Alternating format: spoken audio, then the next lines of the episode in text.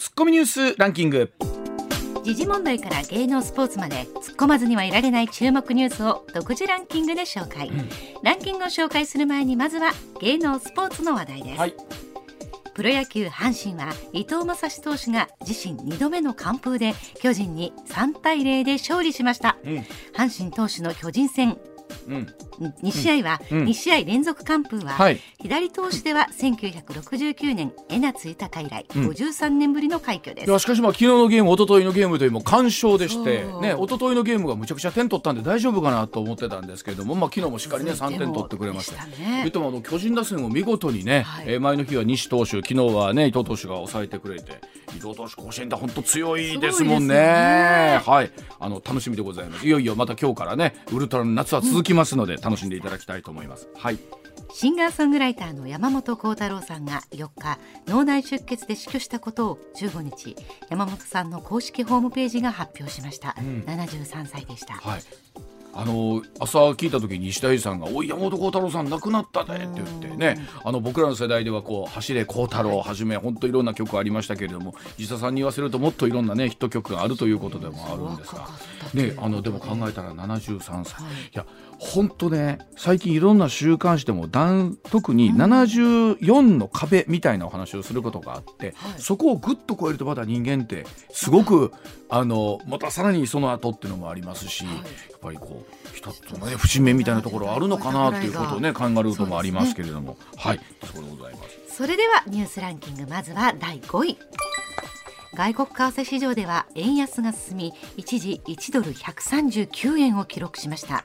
円相場が1ドル139円台をつけたのは1998年9月以来24年ぶりです、うん、円相場は昨日138円台をつけたばかりで1日でおよそ2円も値下がりする急速な円安となっています。まあ本当歯止めがあ、ね、かないというか止まらないというところでもあって1日に2円の、ね、下落というのはすごい金額だなあの、ね、あの下げ幅だなと思うんですけれどもいうようにですね、まあ、もしかしたらこの夏海外に行きたいと思っている方からすると、はい。勘弁してくれよと思ってらっしゃる方も多いかもしれませんが一方でこの輸出をする皆さんにとってみればどんどん追い風ということもありますよね。はい。では続いていきましょう続いて第4位。岸田総理大臣は冬の電力供給を確保するため原子力発電所を最大で9基稼働させるよう指示したと表明しましたエネルギーと食料品の価格高騰対策に関して早急に実行に移すと述べ計5兆5000億円の予備費の中から月内に支出を決定する方針を明らかにしました、まあ、夏の電力需給の話っていうのはこのね、え6月の終わりぐらいに言われてましたしまたこの冬もですね相当厳しい電力需要だということでもありますので、まあ、一方でこの後ニュースでもやりますけれども東電の旧経営陣に13兆円の賠償命令という話もありました。果たしてこう原発のはどうあるべきかというお話この後続けていきたいと思います、はい、続いて第3位安倍元総理が銃で撃たれて死亡した事件で山上徹也容疑者の母親が入信する宗教団体に少なくとも5000万円を献金したとみられることが分かりました、まあ、あのこの事件の背景にあるものというのがいろいろと見えてきている中で、まあ、もちろんこれがあったからといってその一国の元総理をですね狙撃するということが、ね、決して許されることではないんですけれども、まあ、一方でその宗教における献金寄付というのはどうあるべきなのかというのを本当に考えさせられる事件ですよね。ね。はい、続いて第2位は岸田総理大臣は昨日の記者会見で安倍元総理の葬儀は秋に国葬として実施すると発表しました。理由については憲政史上最長の8年8ヶ月にわたり日本のために総理の重責を担ったことなどを挙げ我が国は暴力に屈せず民主主義を断固として守り抜く決意を示すと強調しました。ツッコミ。さあこのニュースもこの後石田さんに解説してもらいますが国葬となりますと吉田茂さん以来ということになるわけなんですが果たして国葬というのは一体どういうものなのかということを解説していきたいと思います。続いて1位は新型コロナウイルスの流行第7波の急拡大を受け政府はワクチンの4回目接種の対象をすべての医療従事者などに広げると明らかにしました。一方行動制限は現時点では求めず社会経済活動と感染拡大防止の両立を目指します、まあ、あのここに来て急激に、えー、その新しく感染者の方の数が増えているということで、はい。まあ、我々の周りでもね、えー、そういう形になってきてるんですけれども、まあ、この行動制限というものをですねしてしまって経済を止めてしまうのかということになるんですがどうなんでしょう？これあのこのえー、年明け頃そうだったんです。海国では諸外国では、はい、一気にぐっと上がって一気にピークアウトする。そうですねピャピャということが、まあ、結果として、えーね、うまくいけばいいですし、まあ、実際なる重症者の方の数みたいなものというのもやっぱり今後視野に入ってくるのかなということになります、えー、この辺りの数字はまた注意深く見守っていきたいと思います。ではコマーシャルの後石田英さんの登場でございます。上泉雄一のエーナー MBS ラジオがお送りしていますさあ時刻6時26分回りました。ここからは石田英二さんでございます。石田さんおはようございます、はい、おはようございます。よろしくお願いいたします、えー、石田さんに朝一番会うなり山本幸太郎さん亡くなったびっくりしましたねいや石田さんとかやっぱ山本幸太郎さんってのはまさに世代ですか、うん、あのー、走れ幸太郎、ね、僕らはなんか、えー、あれ小学校の時なんですよ、はい、であれ歌と歌の間にね、あの長いセリフがあるんですよ、はい、あの競馬の実況時間ありますね、あれ覚えてようやってました。やっとあの中学ぐらい入ると、はい、あの三崎巡りが流行って三崎巡りそうですね、うん、でまあ、僕は結構あの好きな歌他にもその後に出てきた「落ち葉の歩道」とか、うん、カリフォルニアドリーム」とか結構好きな曲いくつかあって。はい、うん、あの山本幸太郎さんって僕なんかもちろんシンガーソングライターとしてもそうなんですけど、はい、こうテレビ番組のね司会者というかねじゃねジョッキーとかもやってやっぱりある程度になってきた。うちの娘ぐらいになるとあの渡る席の鬼ばかりの あのフォークのおっちゃんみたいな。そうそういう意味では多彩な方ですよね。あそうですね、えー、えー、あの一橋大学社会学部なんですあの方。は。はいはい、であのー、まあそれと集学が一橋大学の集団なんでね、うん、で卒論がですね吉田拓郎論なんですよ。えー、すごい。でそれがねなそれがすごい良かったみたいで、でそれは社会学的考察なんですよね。社会学部なんで。でその後もうちょっと加筆して誰も知らなかった吉田拓郎という本を出して、これがなかなか評判がよろしい。いやねあのお亡くなりになったのが73歳ということなんですけど、うん。うん、ちょうどほらその世代の方ってそれこそ小田和正さんだったりとか拓郎さんとかも。拓郎さんも2つ上ぐらいぐらいでしょ。うん、2つ3つ上、うん、あの本当にまたそこから先元気でライブやってらっしゃる方と、そこで、えー、例えば一線を退こうという方と、僕なんかね7475って一つのこう生命としての壁みたいなのがあるのかなと思って。そこがまあね後期高齢者という区切りは75であるわけでそういう意味でなんかありそうな気もするし。アーティストの方々がそれぞれそれをなんかお示しになってるな、ただね一つ思うのはその今7345の方っていうのは、うん、えー、段階の世代なんですよね。でこの方たちはもう言ったら非常に競争も激しかった世代なわけですよ。で、えー、それぞれ分野違うけど競争激しかった時代で、うん、人も多かった時代で高度成長期に乗っかった時代なんで、うん、もうちょっと休憩させててるの分かる。石田さんより10年ぐらい上でしょ？10年ぐらい上ですね。ちょうど私の父親世代、ね、ああそうか。確かにちょっとね、休憩したい顔をしてます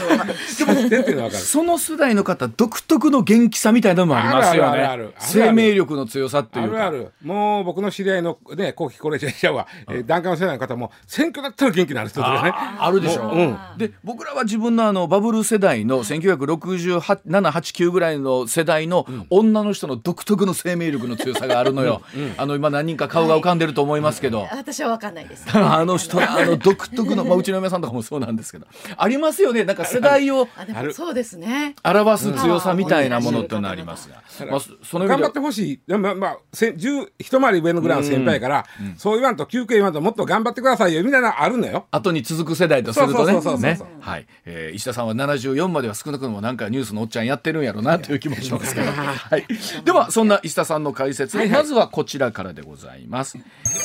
さあ安倍元総理の葬儀が国葬というお話でございます。え岸田総理昨日の記者会見で安倍元総理の葬儀について国葬として実施することを明らかにしました。政府関係者によりますと9月に東京千代田区の日本武道館で行うことを調整しているということで国葬は全額国費を想定しているということです、うん、岸田総理は会見で国葬を執り行うことで安倍元総理を追悼するとともに我が国は暴力に屈せず民主主義を断固と守り抜くという決意を示していく合わせて活力にあふれた日本を受け継いで未来を切り開いていくという気持ちを世界に示していきたいと話しました。うん、えっ、と僕はかなりびっくりしました昨日。はい。えー、えー、っていう感じ。あの、はい、そんなお話がまあ出てたのよ、ね、亡くなった後出てましたけどもね。国葬にすべきかどうかというまあその、まあかんまあ、まあ、国民の方がどう思うか感情を見ながらの判断やなとかね、うん、ちょっとまああの落ち着いてからにした議論したらええに違うかなとか、はい、えー、いう意見が出てた中で、うん、えー、ある種不意打ち的に出てきたんですよ。不意打ち的に。僕言いましたこれね。というのは昨日の会見めちゃくちゃネタ多い会見で、うんうん、確かにそうでしたね、コロナがあって、はい、で原発の再稼働があって、うん、でこの国葬が出てきて、ここに混ぜ込んできたかという感じなんですよ。僕に言いましたら。はあなるほど。もっと本当は、うん、ここのテーマだけで、うん、えー、大きく取り上げなあかんテーマなんですよ。ところがここに混ぜ込んできたことで、うん、えー、今日の新聞見てもらって分かりますけど国葬の話はせいぜい一面の型に来てるんですね。型っていうのは大きく扱ってない。なるほど。一面の型に来てたのは日経が来てたと思うな。産経もちゃうかな。来てた？朝日あもう、まあ、来てないでしょ、うん、えー、おしだから大きく扱ってない。あのタイトルはこ、トップに来てますけどね。うん、うんうんそうですね。あの、えー、っとね、これもうちょっと議論せなあかん話やったのに、こう来たかというのが僕すごい。あとそれともう一つ、岸田さんが言ってた、えー、日本は暴力に屈せず民主主義を断固として守り抜くという決意を示すんだと、うん、えー、言うけども、この事件は民主主義に対する、えー、挑戦ではなかったんですよ。えっと、犯人の容疑者の話を聞いると。えー、これは一宗教団体、まあ、統一教会の関連団体、統一教会に対する恨みです。まあそうですね。この問題もちょっとぼやけてしまうぞというのが、統一教会の問題はもっと取り上げてみんなでえ知っていかなあかんのに、うん、これもなんか避けたいのかと、うん、このつまりごまかしたいんかとこの問題を。っていうふうに感じてしまうわけですよ。はい、えーと、いろいろちょっと僕はちょっとあのえっと思ってることなんで、まあ、まあその前にじゃあ国葬とは何ぞやという話をせなあかん、ねはい、で国葬っていうのはそもそも戦前はありました、うん、えー、天まあ、皇族の方が亡くなった時、うん、あとまああの、えー、総理大臣経験者で、うん、その、うん、例えばその、まあ、伊藤博文さんとか、うん、えー、岩倉智美とか、うんうん、皇族オンリーやってあごめんなさい。総理大臣でありながらしかも高校博士団の、いわゆる爵位の上の人。の人が死んだ時だけは国葬みたいなイメージだったんですよ。うんうん。でそれがあの根拠となってたのはいわゆる直令、えー、天皇陛下の命令ですね、うんうん、まあ、これ戦前ですから、はい、あと国葬令という、まあ、ある種法律、うん、これに基づいてやっとった。うん。戦後この国葬令が、うん、えー、なくなりました。で、うん、根拠法がなくなったんですよ、うん、根拠法がなくなったんで国葬ってどう国葬ってできへんような話だった一つには、えー、まあその戦前の国葬が非常にあの宗教色の強いもんたんで、うん、宗教色が強かったんで、それはまあ憲法の関係でできへんなというのがあったわけですね。でそうした時に出てきたのが吉田茂さんが亡くなった時なんですよ。はい。うん、吉田茂さんが亡くなった時に、えー、当時のまあ総理大臣は佐藤栄作さんなんですけどね、うんうん、えー、その佐藤栄作さんがどうしても吉田茂さんという人は、戦後日本を敗戦国でそしてあの GHQ に、まあ、占領された、ね、ところから、うん、サンフランシスコ講和条約を結んで、うん、えー、まあ、日本を独立を回復させた人じゃないかと。で、えー、しかもまああの5次第5次内閣までやってる。足掛け7年ぐらいやってたんかな、うん、えー、ずっとや務めはった人。なんちでもその日本を主権国家に回復させた人じゃないかと、うん、この人は国葬にしなきゃならんのじゃないかと。いう、もう、まあ、はっきり言ってます、佐藤栄作さんの強い思いです。なるほど。うん、で、一気にやっちゃったんです。うん、閣議で。はい。閣議で決めた。うん、法律がないから。ら閣議でやります、なって、で、えー、やったんですけど、これは異例中の異例って言われてます。そんなことはできるのかっていう話だった当時。これでも、えっと、1967年ですから昭和42年ですよね。その当時でもやっぱり、えちょっと難しいんじゃないかという話はあったわけです、ね、根拠法がないのと、うん、お国葬ってねじゃあ他に何があんねん言われたら、うん、実はこの吉田茂さん以外は昭和天皇の大喪の礼あれが国葬なんです。で、うん、大喪の礼っていうのは国葬の一種です、うんえー、ただこれは根拠法があって皇室典範っていうのがあって、うん、大喪の礼を行うと、でそれは国葬なんですよ、国葬と定義とはあんまりなくって、一つは全部国費でやる。うん、あの新聞例えば朝日新聞で書いてあるんです、うん、神奈川大学の大川先生、うん、政治学は、えー、国葬については法的根拠に十分留意しながら国民に対する説明責任を果たすというプロセスが必要になるんじゃないそうなんですけど、ないから法律、閣議であの前の吉田茂さんの時みたいに、閣議で決め決めてしまうという、うんうん、もう国会すら通さないというね、まあそうですね。で、うん、それでいうと例えば昨日岸田さんは、まあ、憲政史上最も長い8年8か月という、うん、まあ、間総理やったったと、えー、それからもちろん国の内外を問わずですねいろんなまあ功績があったというところというのを一つ、まあ、国葬にするしなくても合同葬、今まで歴代総理大臣でほぼ合同葬なんです、ね、例えば小渕さんとか橋本さんとかは内閣と自民党の合同葬という。だから分かりやすく言うと、吉田茂さんと佐藤栄作さん以外は全部合同葬なんです。ね、あの例えば中曽根康弘さんとかもそうなんです、ね、合同葬です。はい、で佐藤栄作さんだけは国民葬というあそうです、ね、ちょっとわけのわからん、うん、これもね明確に区別できないんですけど全額国費じゃなかったんですよこの時。全額国費で一部は遺族も負担したという意味で、国費と遺族というパターンなんですよね。でこれが国民葬と言われてるんですけどこれも明確な法律があるわけやねこれも閣議で決めた。でまあいいんですよ。で国費で、うん、国民葬と国葬もまた違うどこが違うか、うん、国葬というのは、うん、国民全員が喪に服しなさいということなんですよ。だから大祖の例が国葬の一種やからこれは見てもらったら分かりやすいんですけど、国民全員が喪に服すんです、そして休みになるんです。そうですよね。うん、うん、体操の例が休みになりました。はい、で実は吉田茂さんの時は半休やったんです。あ半休半休。なぜなぜ吉田茂の国葬っていうのが例外中の例外なんでこれを例にも出すのは難しいんだけどもね。だってこれしかないから。ただし国国民全員が喪に服しなさいよ。いや仕事は午後からは休みですとなったわけよ。今回もじゃそのパターンになるか？だからそれでいうと要は石田さんそのどだ誰の時にはどうやったら国葬になりどこでだったら、えー、そうでないのかみたいな線引きというか、ね、なかなかむ難しい。今後も含めて。いやただね本当にねこれ火曜日やったはずなんですよ吉田茂さんの国葬の日はね。石田さん覚えてます？調べた。ああまたそうさすがにそこま僕は覚えてる。ただ学校が半期のあったのはあんだか覚えてる。ああそうですか、うん、でそこはどこやねんっていう話なんですよ。うん、もう例えばね政治家ってさどうやっても明暗があるんです。うん、どうやってもなんぼ、褒めても、案もあるんです。うん、で、えー、安倍さんという方も功罪あるんです。うん、アベノミクス一つとっても功罪があるんです。うん、アベノミクスでしんどい目してる人もいるんです。間違いなくね。まあもちろん献花に行かれた、ね葬儀に参加された方もいらっしゃるけれども。それもちろん弔意を示すことと、政治家の評価は別なんですよ。弔意を示すのは全然別ですよ、うん、政治家の評価っていうのは弔意とはまた全然別のところにある。うんうん、だけど国葬ということはそこを飛び越えちゃうんですね。うんだから、まあ、その日っていうのは国全体は静かに喪に服すモードになるということで、ね、しかも前例で言うと午後から休みなんですね。うん、でこれはどうなんやというのがそうで、えー、吉田茂さんの時も、えー、憲法との兼ね合いで全部宗教色を廃したんです。うん、これは吉田栄作さんあ佐藤栄作さんも、うん、えー、悩んで、うん、えー、悩んでというか考えてそうしたんです。うん、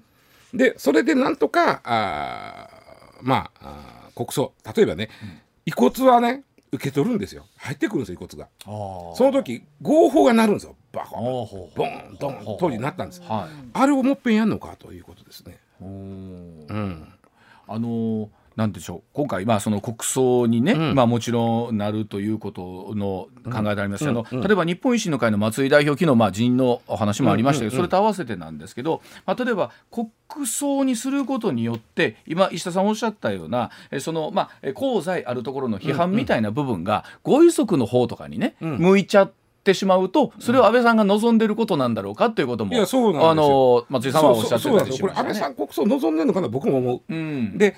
えー、何名も方弔意を示すことと、また別問題なのよ、これ、その国が国葬にするから全員喪に服せということと、ちょっと待てと、それは。国葬というのは、それだけはもちろん国の税金を全部使うということですか？全部1円たりも他のお金入ってきません。で、ただね、うん、国民葬と国葬と合同葬があって、合同葬がさっき言ったの一番普通、普段やってるやつね。内閣と自民党これは国が半分出すんです。うん、で、半分は自民党が出す。うん、イメージです。半々にする。えっと、中曽根さんの時は2億かかったんですけど、うん、1億ずつです。負担してるんですね。で、お金の問題よりも何よりも、その、そのどうやかな無に絶対必ず即しなさい、うん、学校企業は半分休みにします。分からへんよどうなるか、前回はそうした、でそれをでええの？っていうのが僕はすごい、うん、ちょっとなんか、かなりなナーバスな問題を、うん、はい決まりです。はいってポンと言うてきたと、うんうん、あのこのプロセスも気持ち悪いんですよ。これどうですかね例えば石田さん、まあ、昨日の会見があって、うん、今日があって、まあ、週末挟みますよね、うんうん、どうでしょう？あのこの辺りというのは週明け含めてですけれども、うん、まあ、いろんなお話が出てくるんでしょうかね、やっぱりね。いやだから、はっきり言って汚いなと思うのは、昨日の会見で言うとコロナ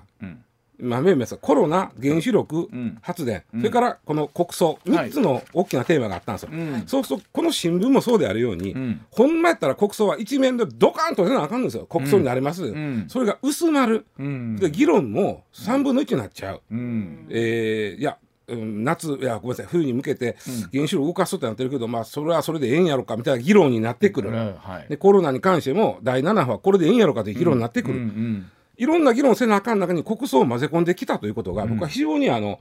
はっきり言って汚いと思うな。これはこれだけで単体で堂々と議論しないといけない。議論しなあかんねん。うん、僕は国葬が赤いのじゃあ国民の多数意見で決めりゃええねん、こんなもんね。うん、別に選挙制とは言えへんけど、うん、えー、いろんな意見出し合って、やっぱりじゃあ国葬なのか。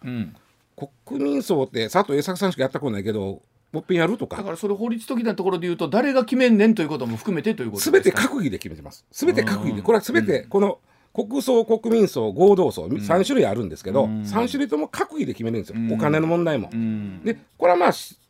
前例でいいけど、うん、その、うん、国葬となるとかなり精神的な部分まで立ち入ってくるんで、うん、えー、そんなことをしれっと言う言うたなという感じが僕は昨日、えー、と夕方ひっくり返った、はっきり言って。はい。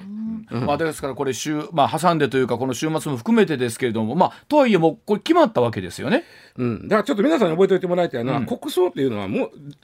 国民全員が喪に服さなあかんということですよ。うん、それと学校がまあや企業とかが休みになるかどうか知らんけど、うん、たった1回の前例では半休になりました。つまり学校と企業を休みにしてでも喪に服しなさいという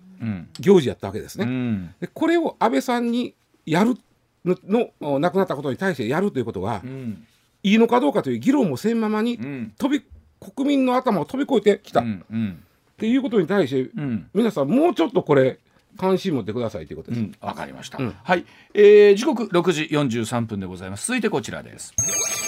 さあ。東電の旧経営陣に13兆円の賠償命令というお話です。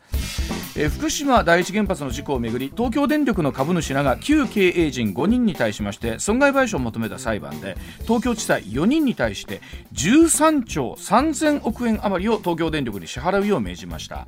え13日の判決で東京地裁は津波によって事故に至る事態が生じないための最低限の対策を実施するよう指示すべき義務を怠ったと指摘しました。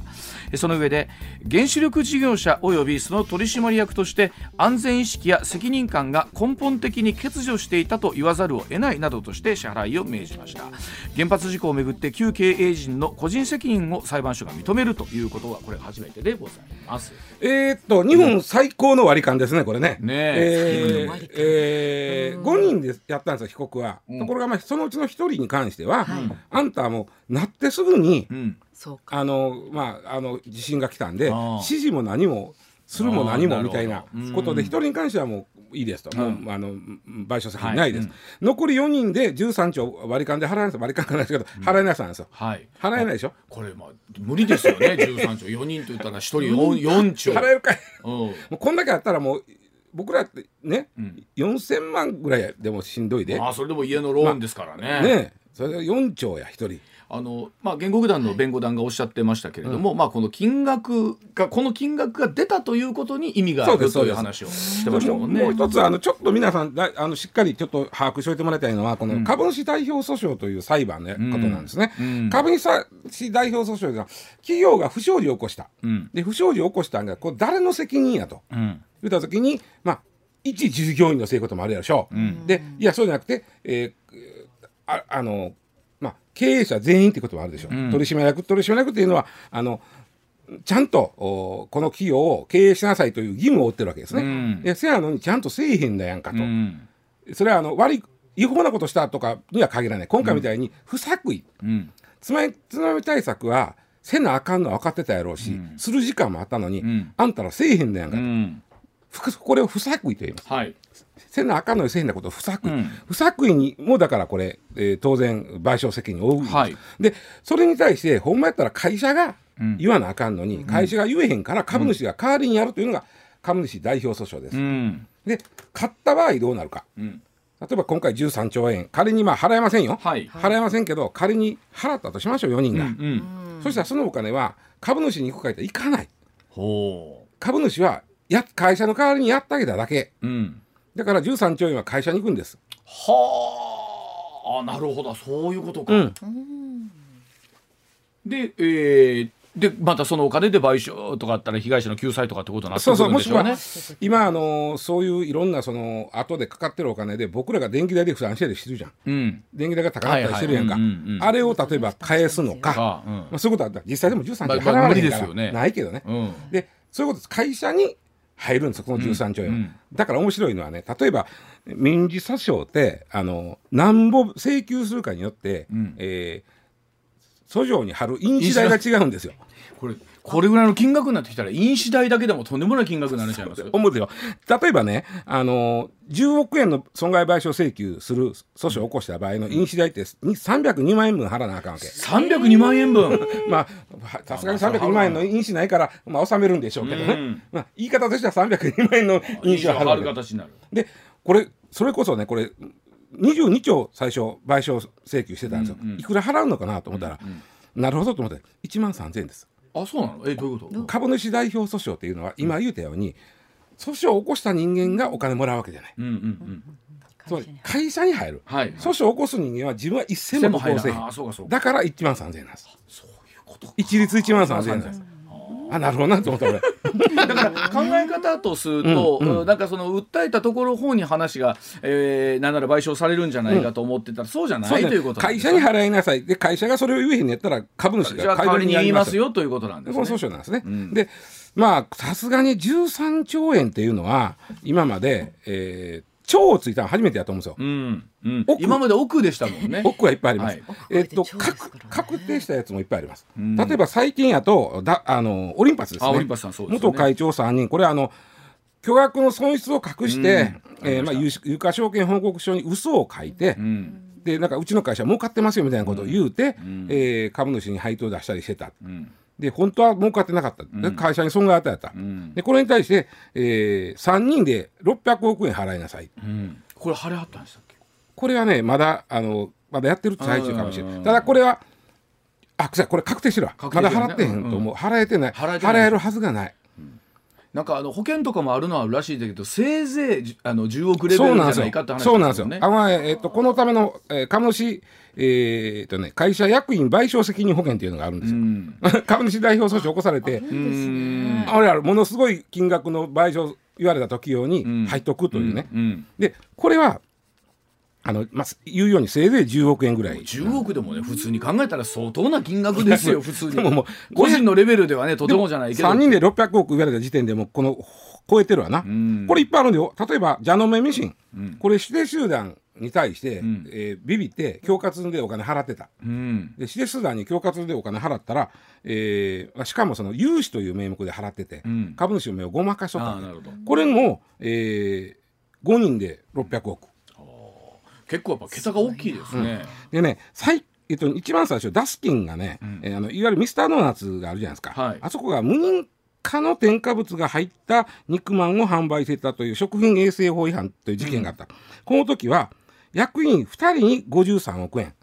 なんかあの金額がちょっと分かりやすくなってきた感じがありますけど、それでも2人で50億ですからね。ただね、はい、この、まあ、分かりやすくて、ダスキンで役員2人に53億円払いなさいという代表訴訟が確定した。うん、これに関しては、2人が、えー、まあ、1億円払ったんですよ、2人で。で、もうないですと言って自己破産です。うんそれしかなくないこれ石田さんこの13兆3000億という、この、はい、まあ、裁判は、はい、この後どうなっていくんですか？うんまああのおそらくうん。一つの、うん、手なんですけど、うん、一つの手としては会社法という法律がございましてですね、うん。これはですねあ株主総会を開いて、うん、この前の会長らこんだけ言われてますねんけど、うん、あのこのうちの13兆のうちの、うん、12兆9999億円は免除したってもらえませんかと。いうことをまあ、株主総会にかけて、うん、通れば承認されれば、うん、免除っていうあそういう形もあるんです、ね、あるんですよ。ここに持っていくは一つあるんです、うん、ただこの場合一つ条件があってその経営陣にその支払い命じられた経営陣に重大な過失がない場合っていうことだと。で今回そのこれ予見できたやんかとか言われちゃってるわけですね。はいはい。はいうん、あと予見できたのにその、うん、えー、その原発施設を、あの水が入れへんようにする、まあ、水密っていうんですよ、これをやってへんでんけと、でこれを重大な過失としたからこんな賠償ができるわけですよ。うん、だから、うん、どっちやろとは思う。で例えばさっき言ったあの、うん、オリンパスなんかはそのもう完全に嘘ついた有価証券報告書を書いてますから、うん、こんな重大の貸しも減ったくるもないから、ね、こんなもんこの会社法の救済はないんです。うんうん、でこの今回の東電に関しては重大な貸し、うん、みたいなとこは、うん、ではないのかみたいなのがあってね。これどうですか？昨日もあのお話の中例えばそれこそ岸田さんの会見の中で、うん、まあ、夏今後の夏の電力に向けて、うん、冬に向けて原発再稼働をね急きっていう話ありますけど、うん、そういったものにこう影響してくるみたいなのはどうなんですかね？この判決自体っていうのは。それはまあないと思うんですよ。うん。まあ、冬に向けてね。でもう一回言いますとこれこの判決は地裁判決、うん、地裁判決ではかなこのあの元、まえー、経営陣に対しては、はい、あんたら重大な貸しやでこれと。うん言うてかなり言いましたねこれは。三え三兆円払えやから、うん、このまま確定したら重大な貸して言われてんねんから、うん、会社法の救済もないないですよね。はい、うん。うん、でもまあこれからその高裁最高裁にこうなっていくわけですね。うん、なりますよね。その中で逆転する可能性は、まあ僕はまあまああるんちゃうかなという。はい気はするんですけどね。この文言で出てるところで言うとね、うん、安全意識や責任感が根本的に欠如していたものと言わざるを得ないというむちゃくちゃ怒られてるかなり強いメスあの判決文です。ね、だからあの保険もカバーできへん会社法による救済も考えられへんとなると、うん、おもちろん破産しかないですね。で破産の場合でもその身ぐるみ全部剥がされるんじゃないんですよ。破産とかで取られへんのは年金とかあるんで年金はまあもらえるぐらいなるん。かな、うん、でも企業年金とかあったらこれは払わなあかんから、ね、入ってくるために取られます、まあ、もちろんあのこういったなんて言うんでしょうエネルギー関係であるとかインフラ整備に関わるインフラに関わるところっていうのは相当なね、覚悟を持って経営に当たっていただきたいというのはそうなんですけれども、うん、あまりにもこれ厳しすぎると今度はこうなんですか萎縮するというか活動自体にこうね、いろんな問題も出てくるんじゃないかという話もありますし、まあ、ただ13兆という数字はね、最初にわちゃんも言うたけど、うん、これが1300億でも一緒なんですよ、うん、効果は。まあそうですよね。はい、あくまでその金額とは意味があるということですね。そうそうそうそうそう。えーうん、まあでも言うように、まあこの後裁判がどういうふうに進んでいくのかではありますし、うん。うん、まあただ一方でこの地裁とはいえかなり強いメッセージがえー、判決が出たなというはい、ところでございます。さあ時刻まもなく6時54分になります。お知らせの後もですね、あそうそう。今度はちょっと身近な着替えは労働時間なのか どうなのかというお話でございます。上泉雄一のエナー MBS ラジオがお送りしています。さあ時刻6時55分回りました。続いてこんな話題でございます。着替えは労働時間なのかそうじゃないのか飲食大手に是正勧告というニュースでございます、うんさあ従業員がですね制服に着替える時間などの賃金を支払っていなかったといたしましてえ大阪にあります飲食大手の藤尾フードシステム労働基準監督署から是正勧告を受けていたことが分かりました、えー、この会社で働くカフェで働く女性従業員が加入する労働組合が記者会見で明らかにしたものなんですが、えー、女性のスタッフが更衣室で制服へ着制服への着替えと店舗への移動で1日30分ほどかかってるそうなんですね。でこれが労働時間に含まれれていないということだそうなんですが、えこれを受けて労働基準監督署着替えなどの労時間は労働時間に当たるんだということを認定いたしましてこの女性に対して過去2年分の未払い賃金を支払うよう6月に、え是正勧告をするということでございましたということなんですがいまだにこれ支払われてはいないということなんですね。うん、はい。ちょっと分かりにくいのが、うん、着替えてから移動がちょっとかかりすぎるやろ？30分かかる。はい。まあだからそれが分からへんねまあ富士不動産あっちこっちに店舗あるんで、まあ、あの皆さんよくご存知の、何々食堂とか書いてある鶴丸うどんさんとか。そうそうそうそう。あっちこっち店舗あるんでね、はい、だから、まあ、それぞれの店舗に更衣室はないんかなと思ったり見たり。あのお店によってはかなりちっちゃくやってらっしゃるところもありますし、ね、まあ、ちょっとそこの移動時間の話ちょっとややこしいから、ちょっと抜いといて、うんうん、普通会社での着替えそのものが義務付けられてる場合制服とか、はいはいえー、例えば法律によってね例えば安安全服なんかは法律で決まってるわけやから。そう,、はいはい、そういう着替えが義務付けられてる場合は絶対にこれは労働時間にカウントさなあかんのです。そうですよね。だってそれ理屈としてそうですよね、うん、でタイムカードをたとえ押してなかったとしても、うん、押したんが押したんが着替えてからやったとしたら、うん、その前からの賃金なんです。うんうんうん着替えた分も、うん、カウントしてあげてねカウントはしてあげる例えばそれが5分なのか10分なのか、うん、それは、えー、必ずカウントしてあげてねという、うん、これがもう決まりなんだね、はいはい、うん、ただ結構昭和的なおじちゃんとか言うとそれぐらいお前労働時間、まあ。まあ、あのちゃうやろみたいななる、だって始業時間にはもう来て待っとけとなるわけから。でも労働者の人は来て待っとけになったらその着る時間は労働時間ちゃいますのということなんですよね。うん。うん、で実はこういうあんまりきちっとはあの決められてることはないんだけどもまあそれぞれの例それぞれの例で考えていくねんけどこれはじゃあどうなんや？勤務時間なのか勤務時間じゃないんかというのを何々？ちょっと今からじゃあ少し、えー、うん。クイズホッケー式出すか欠席したら賞や賞与とか昇給に影響があると言われている社員旅行。もうそんなもん 欠席ほな勤務でしょうこれは勤務です、うん、あ勤務なんや。勤務です。あ欠席欠席ほんならえ何？給料出るってこと？そうです。社員旅行。そう。だからうちらみたいに、もう来ても来へんでもええよと、平日に、はいはいはい。あの来る場合は休み取ってねみたいな、社員旅行。で、まあ、昔やったらちょっと会社も補助だっててくれてたやんか。はいはい。ありました。まあね、うご飯代ぐらい。みたいなそんなはあの勤務じゃない、え 必ずも事実上の強制あるの場合は、例えば賞与に響くよとかさ。賞与に響く旅行ってすごい旅行ですね。来なかったらボーナス下げるぞみたいな。ワンマン社長はあるって。ああ俺の旅行に来ないのか。おいお前来ることがお前何しとんねんと。でもそういう方ってこれは勤務じゃないぞってそういう言葉あれですけど言いそうじゃないですか、そうだ。からそれは認められない。認められない。それは認められない。ちゃんとあのちゃんとそこは認めてくれるんですね。それはもう残業代なのか、まあ、休日出勤なるか知らんけどあそうなんそれはあの必ず払わないとダメです。それはそれはよかった任意で、えー、来る夜勤費はもう自由ですと言った場合は、うん、当然ですがこれは勤務になりません。ならない、はい、うん、社員旅行もね、はい、はい、そういうことでこれは必ず来いと言われた場合は勤務時間ということはこういう細かいものがいくつかあるんですね、はい、またね、はい、では7時の時報の後もうちょっとクイズをお楽しみいただきましょう。次は？次は、うん、上司と一緒に行く出張の移動時間、ちょっと待って。上司と一緒に行く出張の移動時間、うん、うちの会社って出張の移動時間って勤務 ならない？ならないですよね。これはそうなんです、うん、これはそうなんです、うん上司がと一緒に行く場合は勤務になるかどうか どうでしょう？だだからつまりた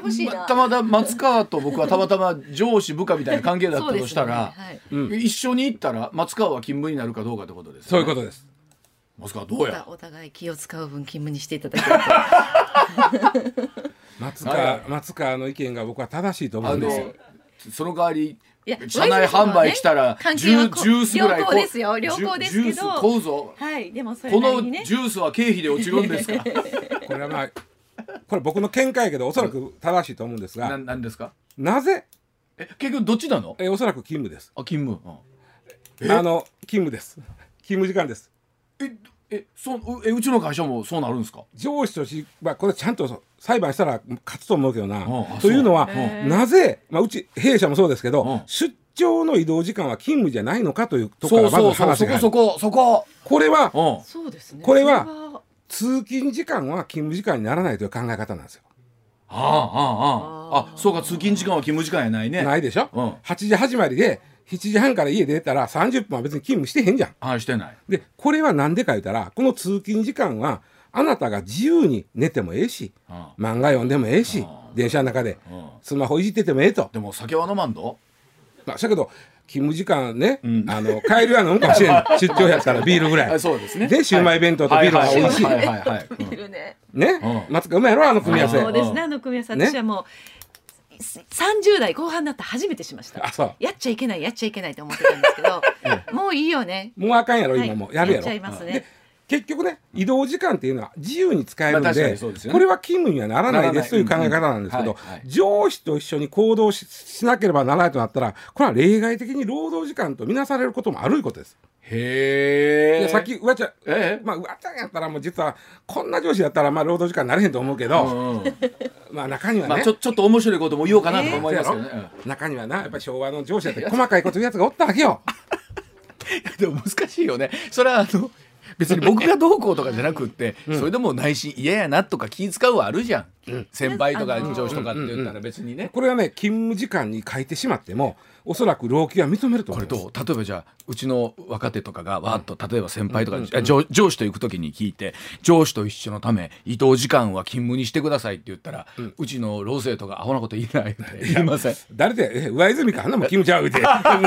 人によって変わるんです そう。名前出したほんな誰やったら勤務やねんってややこしいじゃないですか。でもね真面目な話すると例えば、はい、この書類はなくすなよと。めっちゃ大事な書類からちゃんと先様まで前持っていけよって言われてる場合はこれは勤務時間になるんですよ。うちとかでもなんかすごい大きい機材運搬が伴うとかねあったらちゃんと例外的にってありますもんね。そんな重たいもん持って、うん、ありますあります。まあそういうことなんで、はい、まあちょっとケースバイケースだけどおそらくなります。次次難しい。あのああ会社ごちゃごちゃして人ってうるさいなとなちょっともう勤務時間ね例えばうちやったら、まあ、10時か。10時10時、まあ、6時、9時とか8時とか、そのかによってちゃうよねうちら、で人が来だしたらガチャガチャうるさいんで、人来る前にちょっと人仕事行って片付けとこうと、う1時間早いって、いわゆる朝残業というやつ、ああはいはいありますね。ね、えーまあ、その方が効率いいやんと、朝早く出社して仕事をした。これは、いわゆる残業というかあ時間外勤務になるかどうか。なるほど。これはどっち？これどっち？ほんまはしてあげたいけども、でも指示はされたわけではないですもんね。まあ、い。うこと言うな。もしかしたらということは残業じゃない？ないです。あそうやっぱそう。これあのえっと松川言った通りに、業務命令で、